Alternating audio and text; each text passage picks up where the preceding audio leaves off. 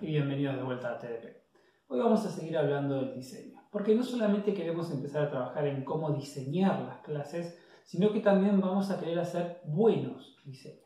Y un buen diseño tiene algunas características. Una de ellas es la que se conoce como mapeo directo. Esta característica, lo que es mapeo directo, lo que tenemos es que aquellos elementos que forman parte de mi sistema tienen un mapeo con los elementos que forman parte del problema. Esto es, de forma más sencilla, si mi problema habla de robots y una fábrica y contenedores, en mi sistema yo tengo robot, fábrica y contenedores. Hay un mapeo, hay una relación entre de las cosas que me está hablando el problema y las cosas que yo tengo en mi solución. Y eso está bueno, eso es muy importante, porque es lo que nosotros vamos a buscar hacer a lo largo de la materia. tomar un problema, tomar un enunciado, como era el caso del problema de la base StarCraft, y yo lo que quiero es poder leer en el diseño de clases lo que estoy leyendo en el enunciado. Y de eso se trata lo que vamos a hablar hoy. Debería ser un video cortito. Vamos a ver. Así que bueno, para empezar, cambiamos la cámara de lugar. Ahora sí, Vamos a retomar el problema de la base de StarCraft. Vamos a hacer más lugar acá. si ustedes recuerdan, en el problema de la base StarCraft, nosotros teníamos la clase robot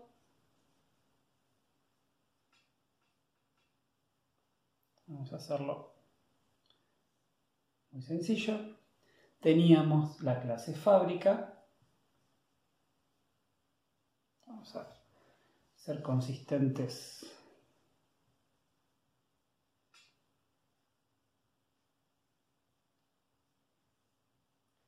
Y la clase contenedor.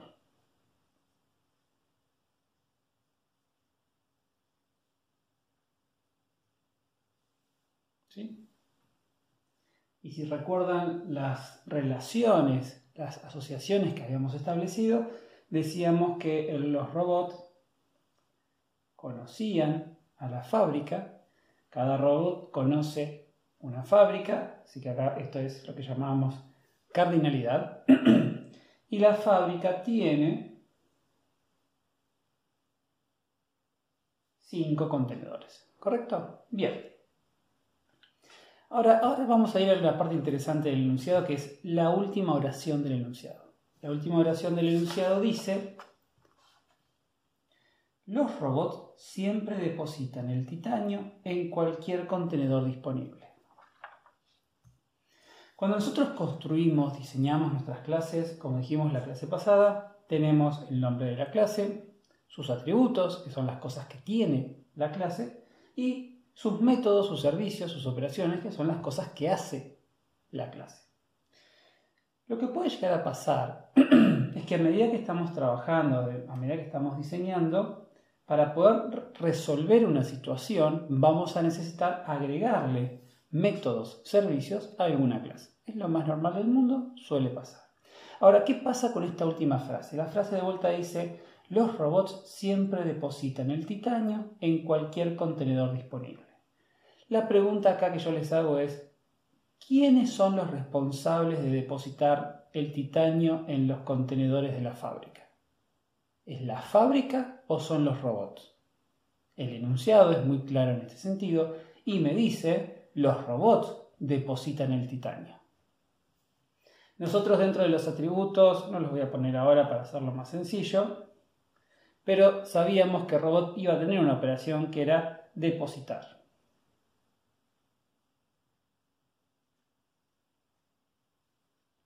Esta operación depositar tiene que hacer lo que me dice el problema. Tiene, dice, los robots siempre depositan el titanio en cualquier contenedor disponible. Entonces, como yo de vuelta lo que quiero es leer en el enunciado lo que leo, leer en el diseño, perdón, lo que leo en el enunciado, yo lo que voy a querer es que este robot sea el que deposita el titanio que acarrea en uno de estos contenedores.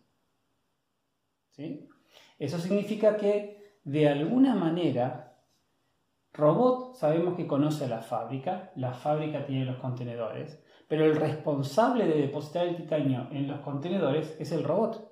Eso significa que de alguna manera el robot va a necesitar poder acceder hasta los contenedores para buscar un contenedor en donde depositar su titanio. Espero que me estén siguiendo, si no, me consultan en la clase de consulta.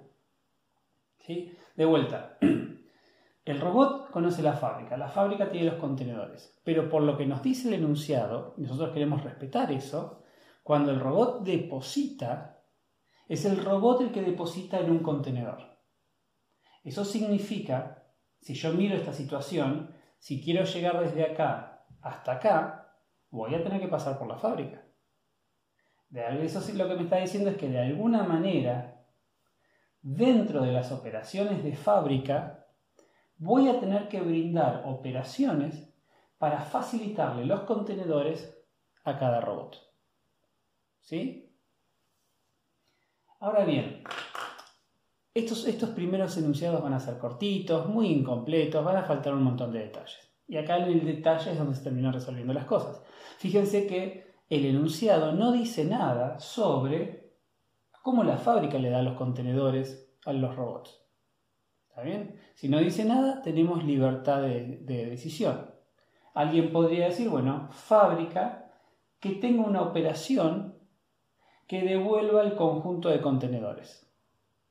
Entonces el robot le pide a la fábrica, dame, dame tus contenedores, la fábrica le pasa los cinco contenedores, el robot busca entre los contenedores cuál está disponible y ahí hace el depósito. Esa podría ser una opción. Otra opción sería que fábrica eh, le diga, bueno, acá está mi primer contenedor, fíjate si te sirve, si no te sirve, pedime otro más, te doy el segundo y así te doy hasta que no tengo más contenedores.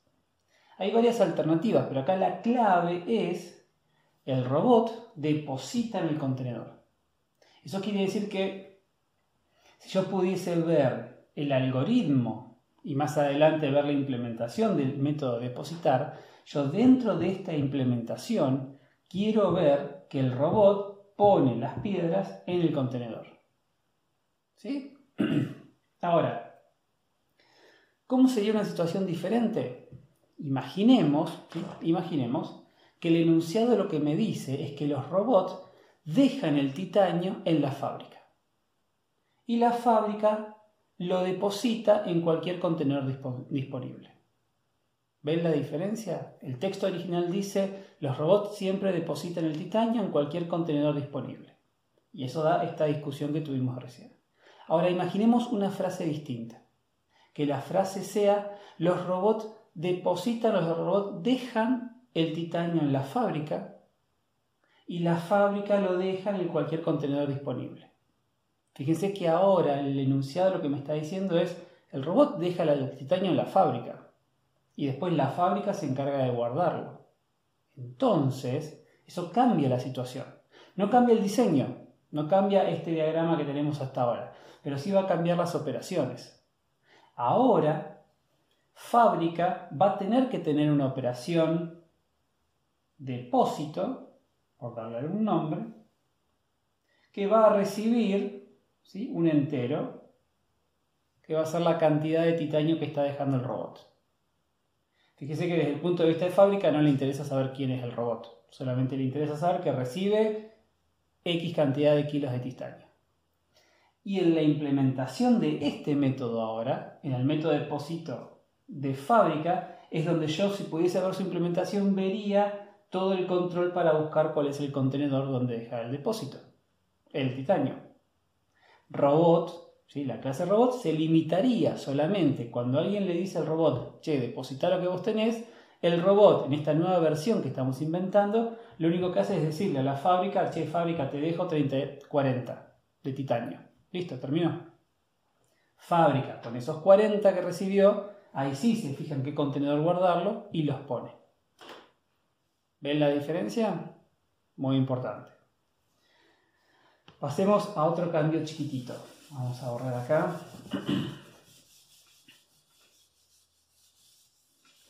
Sigamos con robot. Ahora lo voy a hacer con un poquito más de, de detalle. robot. Sabemos que los robots, dice, los robots recolectores son los encargados de explorar y recolectar el terreno de los alrededores, donde cada uno posee un número de identificación. Sabemos que dentro de sus atributos hay un ID, que es un entero. Cuentan con un compartimiento donde almacenan provisoriamente el titanio hasta dejarlo en una fábrica de procesamiento. Si ustedes recuerdan la conversación que tuvimos en la clase pasada, habíamos dicho que el enunciado habla de un compartimiento en los robots. Pero después cuando vemos qué otras cosas nos dicen de ese compartimiento, no nos dicen más nada. Es decir, el compartimiento es simplemente el lugar donde se guarda la cantidad de piedra que lleva pero no tiene otra información. Entonces habíamos decidido que, bueno, compartimiento es simplemente un entero, que representa cuánto titanio lleva. ¿En qué se diferencia? Esta es la pregunta. ¿En qué se diferencia el, compartimiento de los robots con los contenedores, por ejemplo? Porque básicamente en su esencia son los dos lugares donde yo meto piedras. Pero si lo pensamos desde el punto de vista del diseño, ¿cuál es la diferencia entre el compartimiento de los robots y los contenedores de la fábrica. No voy a esperar que contesten, pero si van al enunciado, cuando íbamos a ver la parte de contenedores, el enunciado nos decía, la fábrica cuenta con cinco contenedores, cada uno con un código de identificación, una especificación de la cantidad de toneladas que admite y otra con las que actualmente están ocupadas. La principal diferencia entre el contenedor de la fábrica y el compartimiento de los robots es que el contenedor de la fábrica tiene mucha información sobre sí. Tengo cosas para poner en la clase contenedor. Tengo la identificación, ¿sí? Eh, la identificación del contenedor, cuántas toneladas tiene y cuántas admite en total. Esa información no la tengo del compartimiento de los robots, no me dice nada. Por eso es que terminamos siendo solamente un entero. Ahora, y también lo que me dice del contenedor es que, es que eh, no todos los contenedores son iguales. Claramente hay contenedores que pueden tener más capacidad que otros. ¿Qué pasa si esa también es la situación del compartimiento de los robots? ¿Qué pasa si ahora los robots tienen un compartimiento el compartimiento almacena piedras y el compartimiento tiene una capacidad máxima. Fíjense que ahora nos decía en el enunciado original, eh, la capacidad máxima era una constante. Ahora, ¿qué pasa si eso cambia? Bueno, acá podrían pasarse, ah, podría haber dos propuestas, creo yo. Alguien podría decir, bueno, si el compartimiento del robot ahora tiene una capacidad máxima y una capacidad actual, yo antes, en la versión original, tenía lo que podríamos llamar capacidad actual, que es de tipo entero. Y ahora que yo inventé una capacidad máxima, alguien podría proponer, bueno, pongo entonces un atributo nuevo, capacidad máxima, que es de tipo entero. Esta podría ser, la, la primera propuesta. Mi objeción a esta propuesta es que no está respetando el enunciado.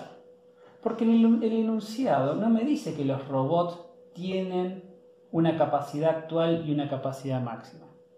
El enunciado lo que me dice es, los robots tienen un compartimiento y el compartimiento tiene una capacidad actual y una capacidad máxima. En la versión anterior, los robots tenían un compartimiento pero ese compartimiento solamente tenía una capacidad. Y ahí lo que dijimos es, bueno, como no tiene nada más, no tiene algún comportamiento especial, no tiene otros atributos, lo podemos representar como un entero. Ahora, donde le estamos dando una característica nueva al compartimiento, ya no es solamente la capacidad actual, sino que también es una capacidad máxima, esto que podría ser una primera propuesta no es la mejor propuesta. ¿sí? No respeta el mapeo directo que hablábamos antes. Lo correcto sería en este caso, ahora sí creo yo, que compartimiento merece ser una clase. Entonces los robots que tienen un ID ahora conocen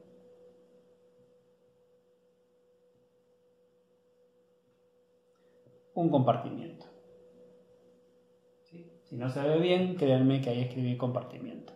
Y ahora el robot tiene, conoce un compartimiento. ¿Sí? Fíjense que el, haberle inventado, porque de vuelta estamos cambiando el enunciado, el haberle inventado un atributo nuevo al compartimiento, hizo que ahora sí merezca ser una clase. Antes, no, no hacía falta, lo podíamos representar solamente con un entero. ¿sí? Sigamos jugando con cambios en el enunciado. ¿Qué pasaría entonces ahora si el enunciado me dice que los robots acarrean titanio? Los titanios, el titanio crece en piedras de exactamente 10 kilos. Cada robot puede llevar una piedra. Solamente una piedra. El robot o lleva una piedra o no lleva nada. ¿Qué pasa con este cambio? A ver, en ese cambio, ¿tiene sentido la clase compartimiento? No, porque en realidad volvimos para atrás. Ahora estamos hablando de que hay una capacidad, no hay una capacidad máxima, es simplemente lleva o no lleva una piedra. Entonces, podríamos decir que en esta nueva versión, compartimiento no hace falta que sea una clase. Bien, si le bajamos la categoría compartimiento y decimos, bueno, no es una clase, ¿qué es compartimiento ahora? Podría ser un entero, pero en realidad, y acá viene el detalle, el robot lleva una piedra nada más, si es que lleva una. Alguien podría decir, bueno, lo puedo representar como un booleano, lleva o no lleva piedra, porque ya sé que las piedras son de 10 kilos. Y también podría ser una opción. ¿sí? Podríamos tener lleva piedra, que es booleano. ¿Sí? Bien. Y de eso se trata todo esto. Tomar un enunciado y trasladar lo que me dice el enunciado a un diseño. De vuelta, en estos primeros problemas que van a resolver, los problemas van a ser cortitos, después van a venir problemas mucho más largos, mucho más completos, con más información. Y la realidad es que mientras más información tengamos, más fácil va a ser armar el diseño. En estos enunciados donde falta mucha información, a veces tenemos que tomar algunas decisiones. Eh, fíjense, dar otro ejemplo, nosotros habíamos dicho en la clase pasada que la clase de fábrica